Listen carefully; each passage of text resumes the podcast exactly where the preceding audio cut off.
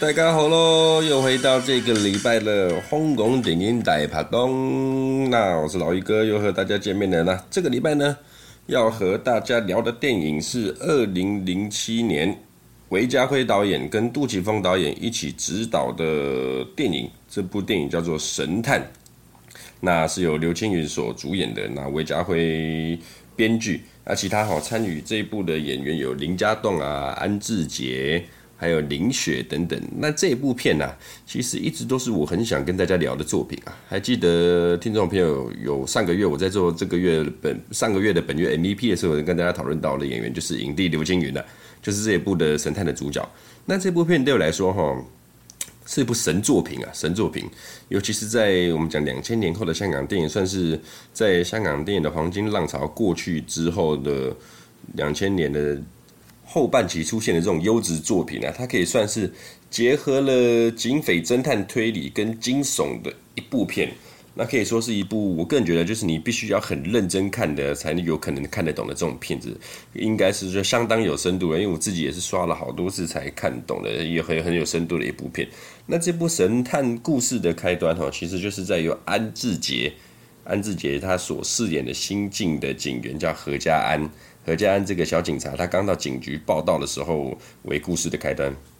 那他一到警局就看到有刘青云饰演的主角陈贵斌斌 Sir，他在警察局啊就把一只死猪吊起来，就我们菜菜市场你常会看到那种猪啊，然后他就在肢解，用刀去砍那只猪，然后最后还把那只猪的头给砍下来。那就在何家安啊看到这个奇怪的画面，百思不得其解的时候，旁边的那种警察同事啊就马上叫这个何家安不要出声，不要干扰，因为斌 Sir、班 Sir 正在查案。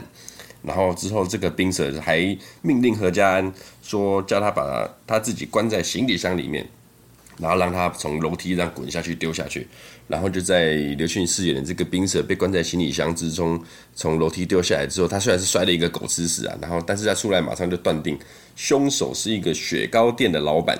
原来啊，他刚才做的这一些这些奇奇妙的动作、奇特的动作，都是在在推理案件啊。原来。刘青云饰演的这个陈贵斌兵舍，他有一个很高的推理能力天赋。那他推理跟破案的方法就是身历其境，然后深入其中去模仿凶手杀人的方式，或者是去扮演一个伤亡者、死者的死法，或者在死亡的过程，然后去推理出案情的关键跟犯案的过程跟动机这样子。那靠着陈贵斌的陈逻辑哈，跟他有一个很高的，我姑且称呼他的这个能力叫做幻想推理能力啊。因为他常常会靠他这个神推理能力，有些都是他自己幻想出来的，但是就是很准确，所以他在警队里面破了很多宗的奇案，那也被称之为神探。那之后呢，画面呢就切到他们警队的一个长官要光荣退休了，那他是一个就是警局上下公认的一个好长官了，那警局的上下警队整个人全部都在欢送这个长官退休。然后也大家也都送了礼物给长官做退休的礼物，那没想到这个时候，刚才讲这个神探呢，陈贵斌兵舍，他居然就在大庭广众之下把自己耳朵割下来，那把自己耳朵割下来之后送给这个长官当成当做礼物这样子。那看到这边啊，我想不管是看到这一幕的人，或者是在戏里面呢，警局上上下下的人，包含我自己也是，哦，看到这个过程蛮傻爆眼，怎么会把自己耳朵割下来送给他呢？那么干嘛？疯吗？神经病！后面哦，我跟你讲。好奇心会杀死一只猫。我上网就查了一下，原来陈贵斌兵舍啊，他是在效仿画家范谷，没错，那艺术家我们所知道范谷，他割左耳的这个故事。那电影中哈，就以这个神探啊割耳朵的情节，效仿当年范谷割掉自己的耳朵，送给他心仪的一位在妓院、妓女院、妓女户里面工作的一个清洁女工。那虽然这个方式非常的惊人，非常奇特，那也代表他对这个清洁女工这个姑娘呢无限的爱意啊。那神探把自己耳朵吼送给这个退休的警察，就是他只用自己的方式证明了他对这位警官、这位长官无限的这种崇拜、崇敬这样子。但是在神探眼中，为什么他会这么做呢？因为他说这个长官啊，是陈贵斌心里面看到的哈。唯一一个心中没有鬼的人，为什么会说是没有鬼的人呢？这个等一下顺着剧情，我再慢慢跟各位解释哈。那现在我们先暂时继续跟着剧情走。刚故事啊，就是到一直到刚刚那个镜头，他把耳朵送给这个警察警官之后呢，算是这一部电影的前言呐。然后就是有点像跟简单跟大家解释一下陈贵斌的他的神这个神探是一个他既厉害可是又有点疯癫的一个主角，然后稍微跟你介绍一下他的，比如说个性啊，跟他能力等等的这样子。那之后呢，故事就发生在在戈尔多事件之后的五年后啊，就跟萨诺斯的弹指事件是一样的这个时间。都是在五年后啊，那在五年后的镜头呢，就来到了是有一对新的警察拍档，分别是警员王国柱跟一个叫做高志伟的两个警察，然后他们两个人啊，就在一个月黑风高的半夜啊，在一个大半夜的时候，在一个偏僻的树林里面，他们躲在这个车上去埋伏，准备去侦办一件偷水沟，就是说水沟盖的那个铁盖去变卖的一个这种偷水沟盖简单的案件呢、那刚刚讲这个警员高志伟呢，就是由林家栋所饰演的。那这一起简单的偷水盖、水沟盖变卖的事件呢，这种小案子哈，没想到到后面呢、他们竟然会牵扯出发展了，发展一大堆这种超多的奇案，也就是这个故事的整个主轴的主干道。为什么呢？那我们继续看下去哦。就在这两个警察在车上埋伏的时候，其中一个警员王国柱啊，就说他尿急啊，要下车去尿尿。那就是他下车去尿尿的时候，不小心就把他的钱包忘在了车上，然后就被这个高志伟给看到。那高志伟看到这个钱包掉在了位置上啊，没想到哈，他身为一个香港皇家警察，一个警务人员，他竟然把钱包拿起来，然后在里面啊顺手牵羊抽走了钱包里面的一千块，然后就把这个钱包丢在你们有开车的人都知道，我们开车啊那个。车座椅的那种前座的旁边啊，那种小缝缝里面，通常常常都会掉东西进去，然后他就把那个他的钱包啊，就塞进去那个小缝缝里面，车子座椅的夹缝当中啊。然后刚刚去尿尿的这个警员王国柱一回来，尿完回到车上就开始在找他的钱包。那刚刚顺手牵羊的这个林家栋就还假惺惺啊，若无其事在帮忙他找这个钱包这样子。然后之后就在椅椅子的夹缝中找到这个钱包啊，然后就还给他。没想到这个王国柱，他一拿起钱包之后，就在算里面的钱有没有少。那高志伟看到他这个举动就很不耐烦，说：“哇，买哇，你怀疑我？这不是吧？你竟然还怀疑我？”啊，之后王国柱啊，他就很斩钉截铁的说：“哇，你偷走了一千万呐，你偷走我一千块啊！”那他听到这边当然是愣住傻眼啊。但当然他没有很承认的，直接承认去说他偷了这一千这一千块钱。那之后王国柱就说啊。他在去接他来办案的时候，故意去 ATM 去领的钱，那还有提款单证明他领了多少钱在里面，就感觉哈，他刚刚好像是故意把钱包丢在车上去让他去偷的。他就跟他说：“一定是你偷了我的一千块，我上次不见手表也是你偷的，在警察局里面啊，常常不见东西，根本你就是内贼。”原来啊，这个高志伟啊，他就是一个有惯窃习惯的一个警察。那王国柱发现了之后，他才揭发了他这样子。那当然，高志伟听到这个，马上是极力否认了，说没有，不是他。然后甚至他最后还恼羞成怒，恼羞成怒说要去报警啊，叫警察来查这样子。然后就在两个人正在争吵啊，在吵的时时候，在这个乌漆抹黑的树林里面啊，那个偷铁盖的贼就出现了。他就在这个时候突然出现，打算偷水锅盖去变卖这样子。而且看得出来哈，这个偷水沟盖的这个贼，他是一个南亚裔的人士，南亚人士。要知道，在香港哈，有很多这种南亚裔人士在香港居住啊。那后面看到原本在争吵两个人，看到要捉的捉的贼出现了，当然还以警察嘛，毕竟还是以捉贼为优先，所以两个人就冲出去去捉那个贼，喊他站住，别跑，别跑。然后当然以电影的基本款来讲，一听到站住这两个字，当然一定是马上拔腿就跑。然后两个警察就追着这个南亚人。追到了树林里面，那最近的这个树林里面呢，这个高志伟还一度跟这个南亚人有这个近距离接触，扭打了一顿。但是南亚人挣脱他之后，又继续逃跑了。没想到就在这个瞬间，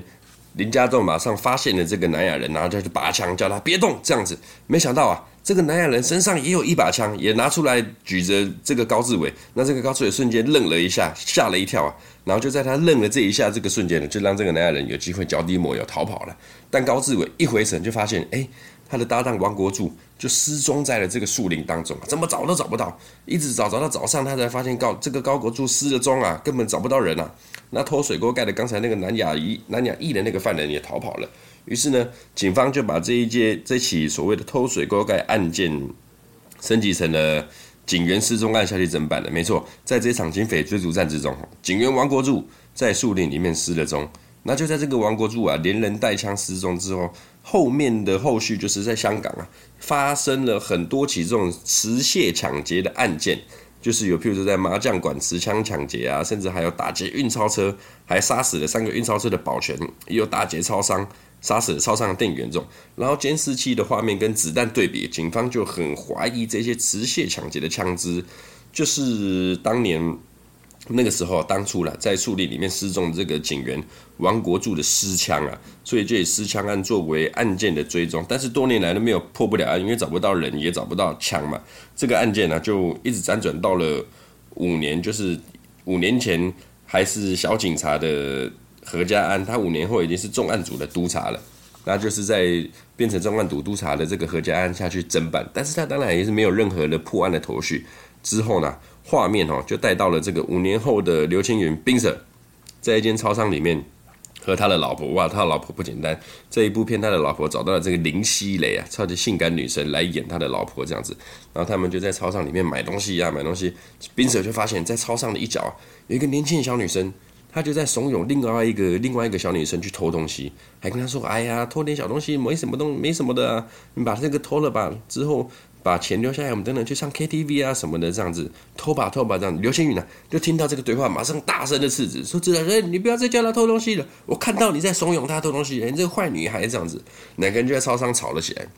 然后冰 Sir 的老婆林熙蕾见状就很生气的走掉了。然后刘星云呢，就看到他老婆很生气走掉之后就。追上去嘛，说啊，老婆，你别生气啊，这样子。没想到这片林熙蕾很震撼的说了，说啊，你不要再疯了，你看到的那个小女孩，别人根本就看不到啊，这都是你的幻觉啊，根本就是你幻觉幻视这样子。你就是因为你这么疯，所以警队才会强制你退休的这样子。然后这个冰 Sir 就解释了，他能看到人心中的鬼。就是一个潜在的心魔的概念。那他刚刚在超商看到那个怂恿小女孩偷东西的那个女生啊，其实就是那个女生她自己心里面的心魔正在怂恿她偷东西。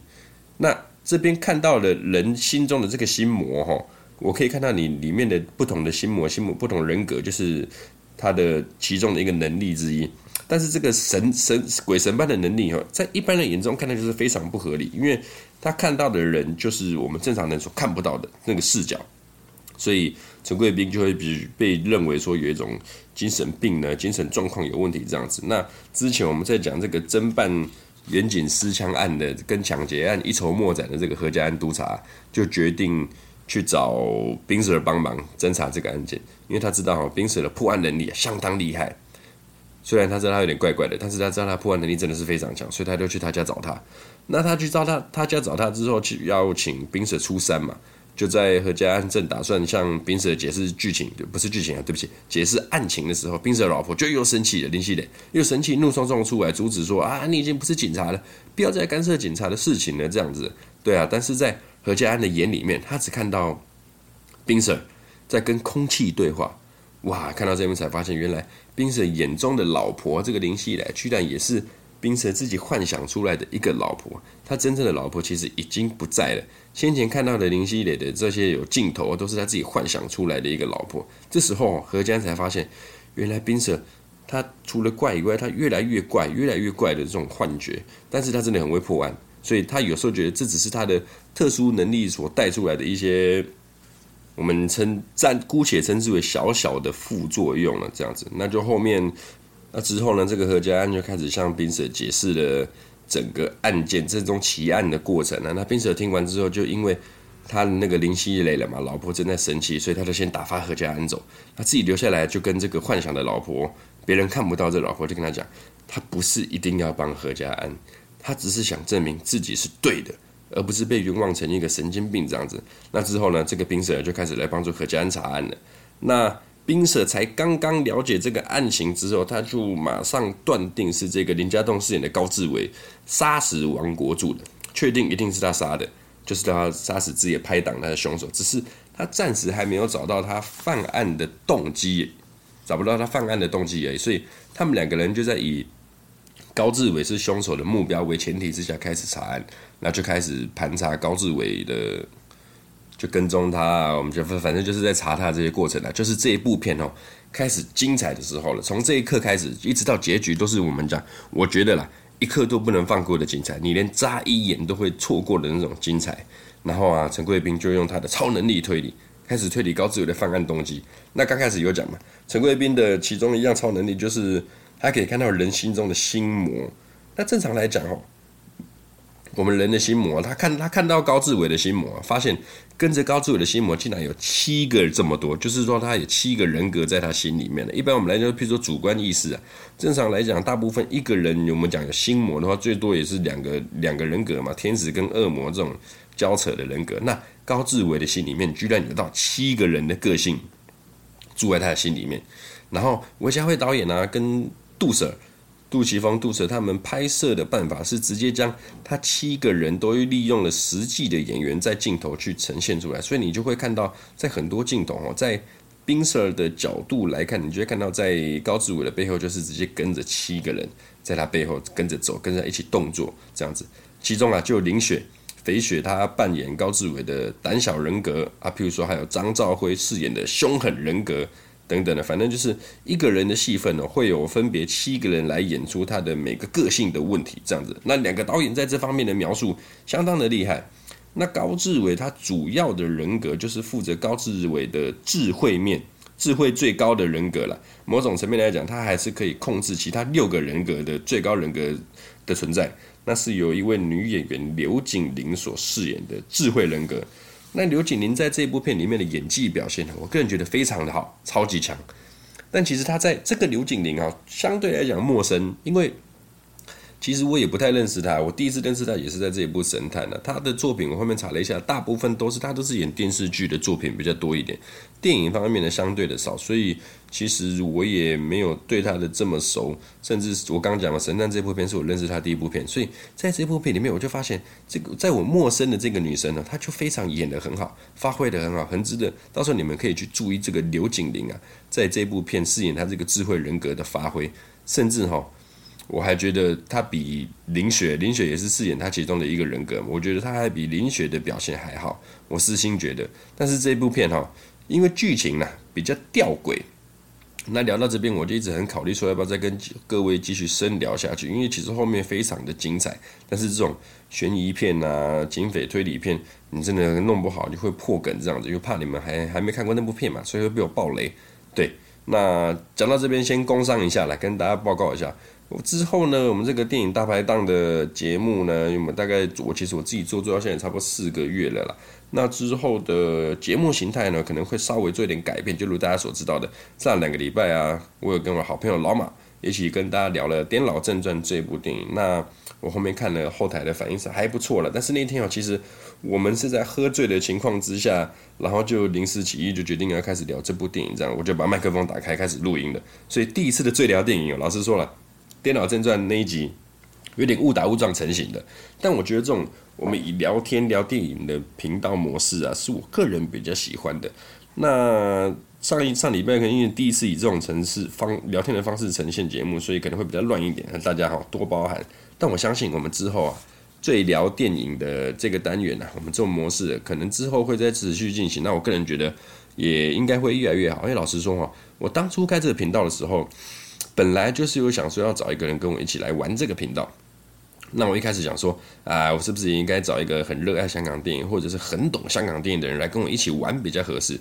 但我后来发现，其实你要探讨一部电影啊，嗯，或者是一个导演、一个演员真正想要表达出来的故事，想要表达出来的寓意。未必是真的要像我这种很热爱香港电影的狂热分子这样子。或许因为啦，我自己非常很喜欢嘛，所以我很多的时候会看到他比较好的那个部分，可能我会忽略他比较不好的部分这样子。那老马对我来说，对我来我个人而言，他是一个很有自己的人生哲学跟逻辑的一个好朋友。那他也很喜欢看电影，只是可能香港电影他看的比较没有那么多，他看的比较多的，比如说影集啊，或者是好莱坞电影，他也很厉害。所以哈。在上礼拜我喝酒喝到一半跟他聊天的时候，我就硬拉着他陪我一起聊一集这样子。那这边也很感谢他陪我一起玩的。那之后呢，节目走向啊，可能就是会一样，像譬如说这个礼拜一样，我也会先跟大家分享一部我觉得好看的香港电影。然后大家去听完之后觉得好看的话，你们就去找这部电影来看。然后之后再隔一个礼拜呢，我们再来，我就会约老马一起来，我们边喝点酒，然后边来讨论这部电影的后续这样子。也许未来我们也会讨论一下好莱坞的电影啊，或影集也说不定，不知道看情况了。到时候，反正目前的走向就是我们再来会把一部电影拆成上下集的，上集就跟我平常一样，会跟大家分享一部电影。那我也不会爆太多的雷，你们就去听完有兴趣的话，就可以去找这部片，去一些串流啊、Netflix 啊、YouTube、Disney Plus 等等的去找。看完之后，然后再隔一个礼拜的下集，然后我就跟老马会跟大家一起来边喝，然后边聊。这部电影的我们的感想跟分析观感，那线上的听众也可以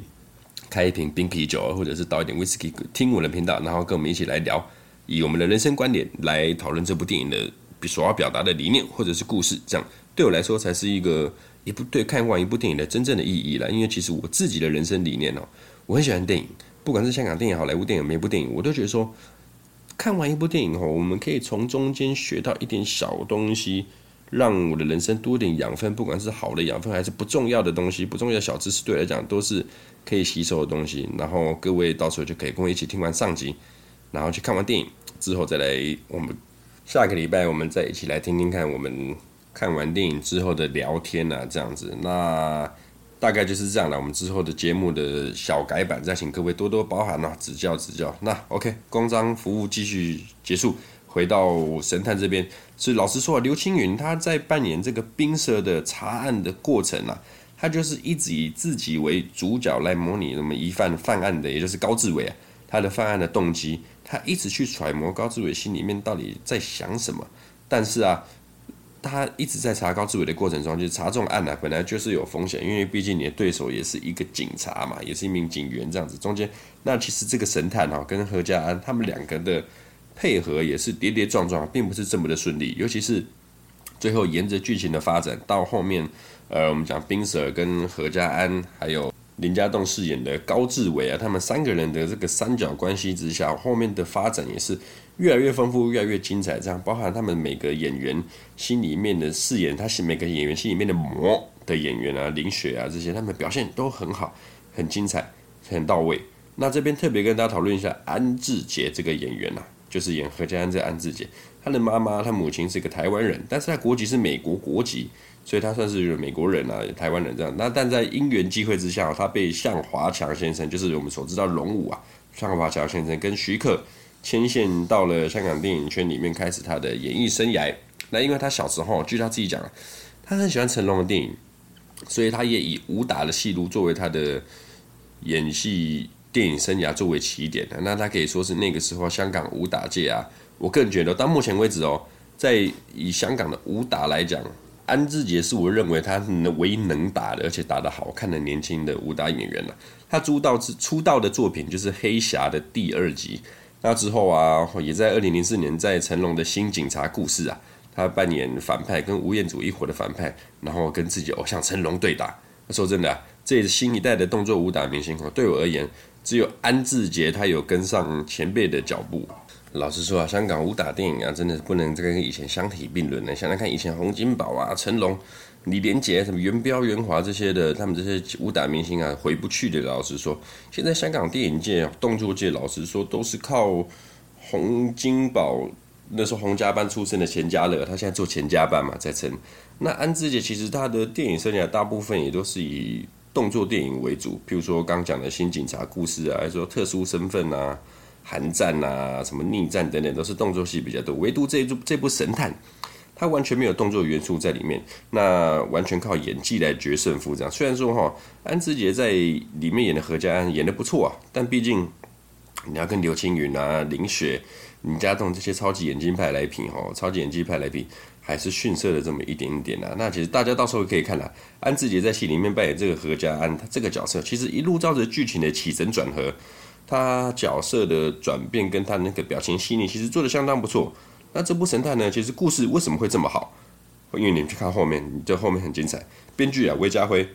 他是以一个香港真实事件的案件下去做改编，那以当年在香港很出名的一个叫尖沙咀枪击案作为蓝图啊。下去做创作，那尖沙咀枪击案其实就是说，在那一年呢，在凌晨的尖沙咀，在隧道里面有三名警察，他们拔枪互轰啊，造成两死一伤这样子。那两名死者的其中一位警察是是休假的警察，那当时他后面用的这个手枪啊，被证实为是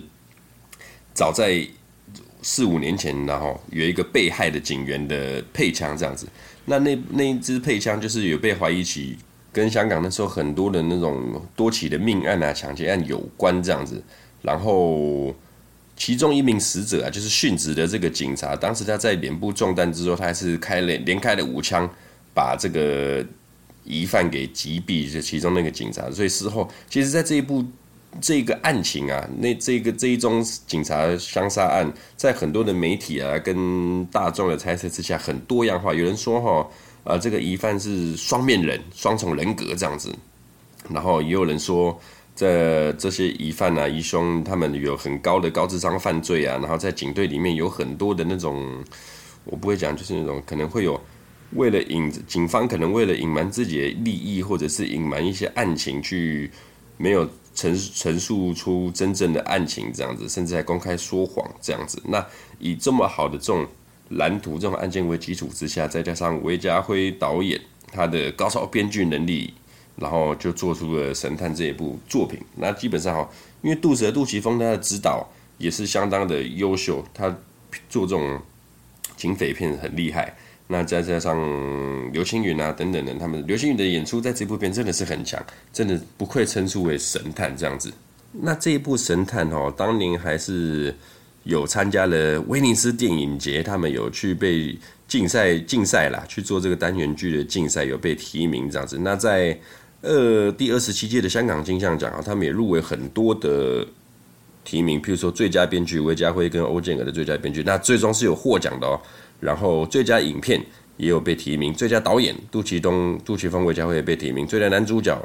刘青云也被提名。当然嘛，那最佳摄影、最佳剪接、最佳视觉效果，不知道不知道很多啦。反正以最佳编剧来讲，他们最后得到很多奖，不止在金像奖，还在呃亚洲电影大赏啊、华语电影传媒大奖都有得到最佳编剧奖。所以你就知道哈，这一部神探的编剧的剧情是多么的精彩，真的非常推荐你们去看。那。刘青云也有入围了最佳男主角，但是呢，最后是输给了李连杰的《投名状》啊。那《投名状》这个神片当然没办法嘛，李连杰在这部《投名状》里面真的是演得太好了。那那一年哦，入围的有谁？刘青云的《神探》，李连杰跟刘德华的《投名状》，然后郭富城的《C 加侦探》跟任达华的《跟踪》，最后是由李连杰拿到了这个影帝。那没办法，刘青云可能只能说那一年的签运比较差了。败给了《投名状》这一部也是神片等级的李连杰的神演技。然后呢，最佳影片呢，我们讲最佳影片哈，其实获奖的当年也是《投名状》。那入围的有《投名状》啊，什么《门徒》啊、《神探》等等之类的。然后杜琪峰他们的最佳导演最后也是输给了陈可辛的《投名状》。所以哈，某种程度来讲，我个人觉得，我自己猜测啦，如果《投名状》跟神探不是在同一年拍摄出来的话，搞不好神探这部片在那一年的金像奖会获得非常强大的成功，也不一定。老实说，因为投名神探对来讲已经是太强了。那投名状可能因为李连杰的演技跟陈可辛的作品也是也很厉害，所以在伯仲之间，投名状可能强了这么一点点。但是以剧情上来讲，我觉得是神探会比较。琢磨于剧情的强度，这样会高于《投名状》，所以到时候各位，我今天真的没有办法跟你们讲太多的神探的剧情。下个礼拜哈，你们看完，我们再来好好讨论这部神探，绝对不会骗你们的。那这个礼拜的神探就先推荐给大家，好，下个礼拜我们再继续聊喽，拜拜。